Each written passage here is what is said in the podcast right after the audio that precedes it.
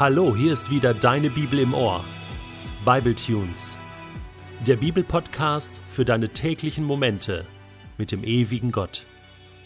Der heutige Bible Tune steht in Johannes 1, die Verse 19 bis 28 und wird gelesen aus der neuen Genfer Übersetzung.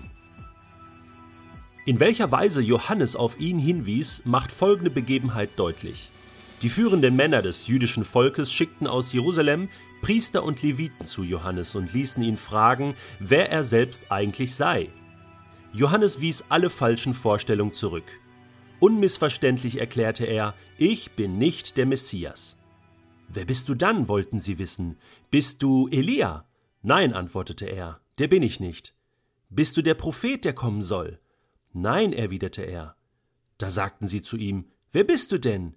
Wir müssen doch denen, die uns geschickt haben, eine Antwort geben. Was sagst du selbst, wer du bist? Johannes antwortete, Ich bin, wie der Prophet Jesaja gesagt hat, eine Stimme, die in der Wüste ruft. Ebnet den Weg für den Herrn. Es waren auch Abgesandte der Pharisäer gekommen. Sie fragten ihn, Wenn du weder der Messias bist, noch Elia, noch der verheißene Prophet, warum taufst du dann? Ich taufe mit Wasser, erwiderte Johannes, aber mitten unter euch steht einer, den ihr nicht kennt. Es ist der, der nach mir kommt. Ich bin nicht einmal würdig, ihm die Riemen seiner Sandalen zu öffnen. Diese Begebenheit spielte sich in Bethanien ab, einer Ortschaft auf der Ostseite des Jordans, wo Johannes taufte. Johannes der Täufer ist ein absolutes Phänomen.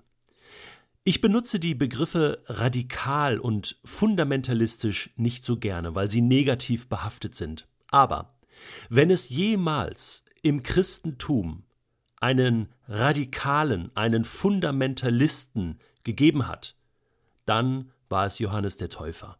Im Mutterleib schon mit dem Heiligen Geist verbunden, aufgewachsen bei Zacharias und Elisabeth, seinen Eltern, als Cousin von Jesus, dem Christus.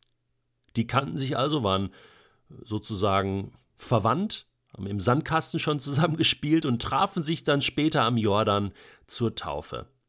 Und dieser Johannes hatte ein großes Publikum. Wir lesen in den anderen Evangelien, dass große Scharen von Menschen zu ihm kamen, in die Wüste, an den Jordan, um sich taufen zu lassen und er hat sie sehr nett begrüßt. Ihr Schlangenbrut, ja, ihr ähm, Kinder von Schlangen sozusagen. Das war nicht nett. Das war eher so gemeint, dass sie Kinder des Bösen sind, die da kamen. Und die Leute haben sich das gefallen lassen. Sie kamen so sehr geistlich verdurstet und verhungert zu Johannes, dass sie sich das gefallen ließen. Sie wollten etwas hören von Gott. Sie wollten etwas hören von diesem Propheten in der Wüste. Warum? Weil Gott mittlerweile 400 Jahre geschwiegen hatte. Nach Maleachi, dem letzten Propheten, hatte Gott nichts mehr gesagt. 400 Jahre Sendepause. Man lebte vom Bat Kol, das ist ein eine hebräische Formulierung für das, was diese Sendepause bedeutete. Die Tochter der Stimme. Man lebte vom Echo Gottes, von der Erinnerung, von dem, was Gott einmal gesagt hatte. Und nun kam nach 400 Jahren einer wie Elia, ein großer Prophet mit einer kräftigen Stimme und er hatte Neuigkeiten von Gott. Und das wollte sich keiner entgegenlassen. Aber wer war dieser Johannes? Die Menschen in Jerusalem kamen auch zu Johannes und die religiösen Führer wurden nun aufmerksam.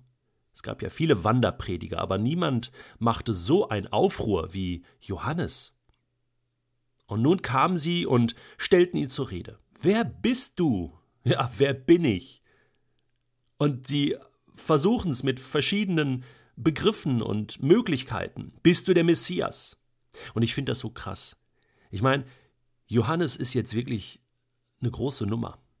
Aber wie demütig dieser Mann war. Nein, das bin ich nicht. Ich meine, er hätte ja auch sagen können, ja, ihr liegt nicht ganz so falsch, also ich bin schon wichtig, ja. Ich meine, er ist total authentisch. Er bleibt bei der Berufung, die Gott ihm gegeben hat. Und die Priester und die Leviten fragen weiter. Ja, wer bist du dann, wollten sie wissen. Bist du Elia? Wie kommen die eigentlich auf Elia? Nun, Elia wird im Buch Maleachi erwähnt. Maleachi Kapitel 3, da sagt der Prophet, dass bevor der große Tag des Herrn kommt, sozusagen der jüngste Tag, das große Endgericht, das Kommen Gottes, da soll noch mal Elia kommen. Elia, der ja als Prophet im Alten Testament nicht gestorben war, sondern entrückt wurde vor den Augen seines Schülers Elisa, soll also nochmal leibhaftig zurückkommen. Und deswegen war das so eine gängige äh, Lehre bei den Schriftgelehrten damals. Ähm, die Jünger wussten das auch und fragten Jesus mal, äh, warum sagen die Schriftgelehrten, äh, vorher müsse Elia kommen? Ja, das bezog sich auf Malachi 3. Und mir hat vor ein paar Tagen ein messianischer Jude bestätigt, ja bis heute feiert man das beim Passafest, ähm, man erwartet Elia, er soll noch kommen, bevor der Messias kommt, der große Tag des Herrn. Denn Jesus wird ja ein zweites Mal kommen. Und so feiern die messianischen Juden heute das Passafest so, dass sie bei diesem Fest immer einen Stuhl freilassen. Ich habe früher immer gedacht, sie lassen diesen Stuhl für den Messias frei. Nein, sie lassen ihn für Elia frei, denn Elia soll kommen. Und dieser leere Stuhl beim Passafest bezeugt das. Elia soll kommen, denn er ist noch nicht gekommen. Auch Johannes war nicht Elia. Er sagt ja selbst, nein, ich bin es nicht, ich bin nicht Elia. Ja, aber wer bist du dann? Jesus sagt einmal im Matthäusevangelium, Elia kommt noch, aber er ist auch schon gekommen. Johannes. Er war Elia, aber nicht der leibhaftige Elia, sondern im Geist des Elias, weil er das erste Kommen von Jesus Christus, dem Messias, vorbereitet hatte. Ja, ist ein bisschen kompliziert, aber Johannes versucht das aufzuklären. Ja, ich versuche ja auch nur ein paar Fußnoten zu geben. Warum fragen die ihn, bist du Elia? Wie kommen die darauf? Ja, das war eine ganz, ganz wichtige Frage. Und er sagt, nein, der bin ich nicht. Ja, aber äh, du bist doch ein Prophet, der kommen soll, oder? Mose hat das verheißen. Nein, ich bin noch nicht mal ein Prophet. Als ich das gelesen habe, habe ich gedacht, das gibt's ja gar nicht. Hey, wie, wie klein macht sich Johannes? Ich, ich meine, er hätte doch hier sagen können, ja, so eine Art Prophet, ich, ich äh, weissage ja auch und, und habe Neuigkeiten von Gott und er stellt Ganz ehrlich, sein Licht total unterm Scheffel. Er macht sich so klein, dass sie zum Schluss dann fragen, ja, aber was, was sagst du denn, wer du bist? Also, äh, äh, wenn du weder der Messias noch ein Prophet noch Elia bist, was bist du überhaupt? Du, so quasi, du bist ja nichts, aber wieso kommen denn Tausende von Leuten zu dir? Das ist ja unglaublich.